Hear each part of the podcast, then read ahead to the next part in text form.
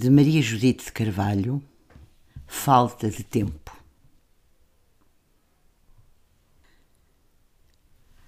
Há tantas coisas em que nunca pensamos por falta de tempo.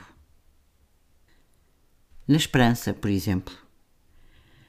Quem vai perder cinco ou dez minutos a pensar na esperança, quando pode usá-los muito mais proveitosamente a ler um romance, ou a falar ao telefone com uma amiga, a ir ao cinema ou a redigir ofícios no emprego. Pensar na esperança. Que coisa imbecil. Até dá vontade de rir. Na esperança. Sempre há gente e ela metida como areia nas pregas e nas bainhas da alma.